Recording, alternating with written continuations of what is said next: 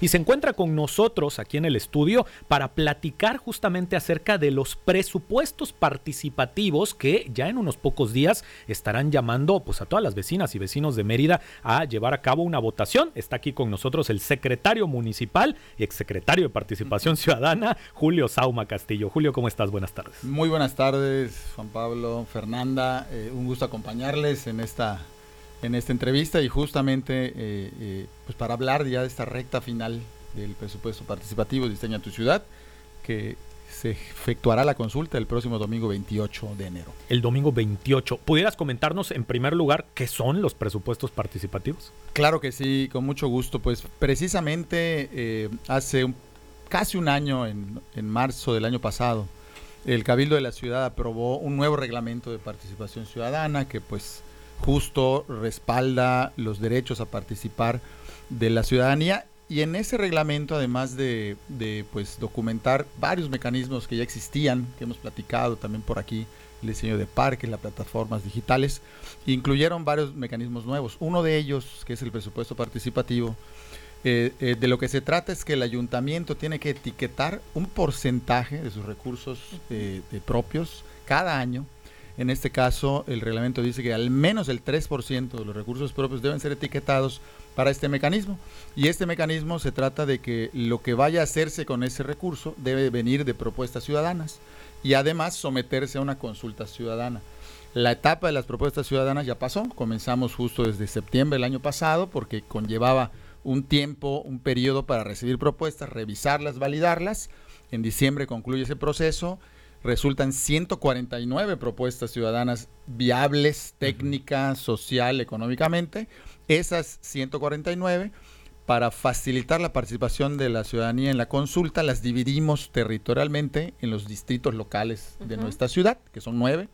Entonces hicimos, subdividimos la lista de 149 en nueve listas y cada meridano y meridana, incluyendo los menores de edad, y ahorita hablaremos de eso, vamos a poder ir el día 28 a votar por aquellas opciones de mejora en los parques y espacios públicos que estén en nuestro distrito. ¿Por qué? Porque además el mismo presupuesto está dividido de manera equitativa en los nueve distritos. Por lo tanto, todos los, todas las zonas de la ciudad distribuidas en distritos o organizadas en distritos tendrán el mismo presupuesto. ¿Qué se va a hacer? Pues aquellas obras y acciones que, que ya estén en la lista de 149, que tengan mayor votación que, sean, que tenga mayor respaldo de la ciudadanía eh, como resultado de la votación. Por lo tanto, el presupuesto participativo en esta etapa de la consulta pues estaría concluyendo lo que comenzó con un proceso de propuestas ciudadanas para mejorar espacios públicos, ahorita las campañas ciudadanas para promover esas propuestas y concluiría con la votación o la consulta ciudadana para ya saber cuáles se van a hacer y el compromiso, no solo el compromiso eh, verbal, sino ya eh, respaldado por el reglamento, es que ese, esas obras tienen que ejecutarse en este año 2024.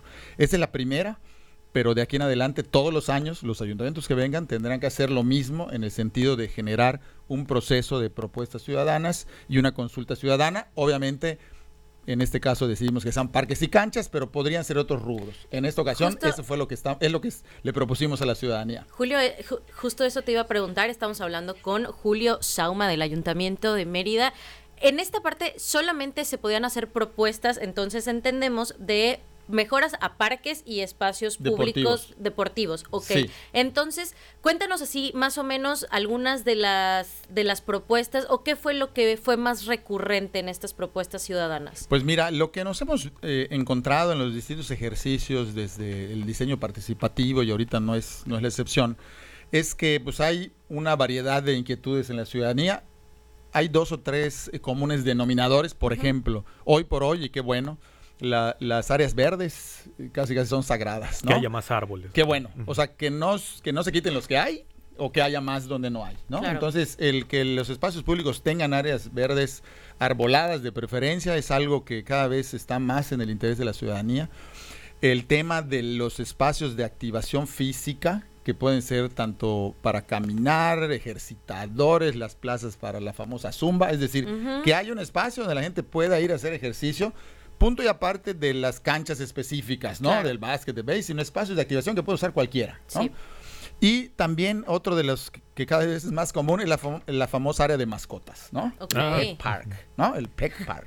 Que ¿no? es en donde pueden estar las mascotas sin la correa, ¿no? Por esa razón es que resulta útil para muchos dueños de- de Resulta útil y sobre todo porque lamentablemente en muchas en muchos parques que todavía tienen, por ejemplo, arena, Pues los areneros terminan siendo zonas donde Sí, mascotas Desechos, claro. muchas veces sin dueño, al- algunas veces con dueño, pues más allá de los desechos, pues ahí los mismos niños juegan, entonces se vuelve un Sí. sitio ya luego de contaminación. Ya últimamente no se están haciendo areneros, se hacen de, otra- de, otros, de otros materiales, pero justo que hubiera un área donde puedan estar solo las mascotas, sin, sin este, no solo el tema de la higiene, la seguridad y algunos que son un poco agresivos, en fin. En- pero el, el asunto es que cada vez eh, es más difícil que en, una, en, una, en un área o parque no te pidan eso, ¿no? Claro. Es como la lo más común. De resto, eh, pues hay de todo, lugares donde ya no hay, por ejemplo, población infantil, hay más adultos mayores, pues te piden mesas de picnic, no quieren juegos infantiles. Hay lugares donde es todo lo contrario, ¿no? Porque hay más niños. Entonces, eso es, ese es donde entra ya la- los acuerdos que tiene que hacer la ciudadanía de qué necesitan, dónde hay más, hay mayor consenso, porque al final, pues yo tengo que invitar a la ciudadanía a votar por mi propuesta. Y si no la consensé, si es algo que yo quiero y los demás no, pues no van a apoyarla, ¿no? Entonces, de alguna manera, se, se les, se les obliga a generar esa, esa dinámica de comunicación, de socialización y de generar acuerdos y darse cuenta que no, ni cabe todo, ni da todo con el presupuesto. Entonces, hay que hacer una selección donde la mayoría estemos de acuerdo. Oye, Julio, y justo solamente va a ganar un proyecto por distrito. Pues mira, la limitante de este mecanismo es el recurso. Ok. ¿A qué me refiero? Hoy tenemos una bolsa de casi 70 millones. Entonces, lo que va a pasar, lo que va a pasar en la consulta es que vamos a enlistar, vamos a ordenar las propuestas de mayor votación a menor, menor. votación. Ah, y con el presupuesto se van atendiendo. Uno, dos, ¿Cuántos tres, se van a cuatro. hacer? Los que den en el presupuesto. Si el distrito 1 tiene, estamos hablando más o menos como 8 millones por distrito, pues si son proyectos de un millón, pues caben 8, ¿no? Si son de dos, caben 4 y así. O sea, realmente va a depender de los que ganen. Te podríamos decir ahorita por los proyectos que llegaron que en promedio podrían haber entre 2 y 3, porque pues no, no Dos y hay tres muchos proyectos, no hay muchos proyectos de menos de un millón de pesos, ¿no? Entonces, de acuerdo a lo que entró, estamos hablando de que entre 2 y 3 proyectos por distrito. Por lo tanto, estamos hablando entre 20 y 30 proyectos en la ciudad, con el- la totalidad del, del recurso distribuido en los, en los nueve distritos eh, eh, eh, electorales de Mérida. Julio, para ir también eh, un poquito pasando al cierre por la cuestión del tiempo, preguntarte, ¿es el 28 de enero entonces, domingo 28 de enero, el día de la consulta? ¿La ciudadanía puede manifestar su apoyo a alguno de estos proyectos ciudadanos? ¿En dónde pueden la gente votar o manifestar este apoyo? ¿Va a ser físico? ¿Va a ser virtual? ¿Cómo, cómo, cómo va a ser? Muy buena pregunta. La- la- la- el día de consulta, la fecha es el 28. Eh, vamos a instalar 29 centros de votación, es decir, hay que ir al centro de votación, pero en el centro de votación, y esto también agradeciendo la colaboración de la UADI, específicamente de, la Facultad de Matemáticas, eh, ya contamos con un sistema. La votación va a ser electrónica, pero en el sitio, es decir, se va a votar en tabletas para que el cómputo sea rápido, pero en el lugar. ¿Cómo me registro para votar? En la página decide.merida.gov.mx, que es la página que nos sirvió para recibir propuestas ciudadanas, para informar del, del proceso, ahí yo busco la, la pestaña que diga registro. ¿Cómo me registro? Con los datos de mi INE, porque es gente que debemos ser vecinos de la ciudad, ¿no? Claro. de cualquier parte de la ciudad. Con esos datos yo me registro, me genera un código QR que voy a llevar ese día, que va a ser como mi pase para entrar, me identifico y puedo votar. Oye, no pude registrarme antes. El día de la, de la consulta va a haber forma de registrarse previo a pasar a votar. El que pueda antes, pues es para ganar tiempo, porque pues sabemos que el domingo estamos en mil cosas, pero se va a poder. Y, y muy importante, eh, los menores de edad que van a poder votar, la información que necesitan dar es su CURP. Ok. A partir de 10 años hasta 17, los que quieran participar, pero no se pueden registrar solo, los tienen que registrar el adulto. Es decir, yo me registro, tengo a mis hijos, mis sobrinos, mis primos, los que quiera, los registro también, yo como adulto, después de haberme registrado, o los llevo y me acompañan. Ahí es con el CURP y los adultos con el INE. Muy importante, habrá 29 centros de votación. En la misma página pueden encontrar todos los proyectos, encontrar el de mi distrito para saber cuál, votar y también la lista de los centros de votación. Dentro de los 29 hay 9 que le llamamos macrocentros, que son plazas, los zoológicos, el Olimpo y la bicirruta, donde va a haber nueve eh, casillas, una por distrito. Entonces, aunque no esté yo físicamente en mi distrito, ahí va a haber donde votar.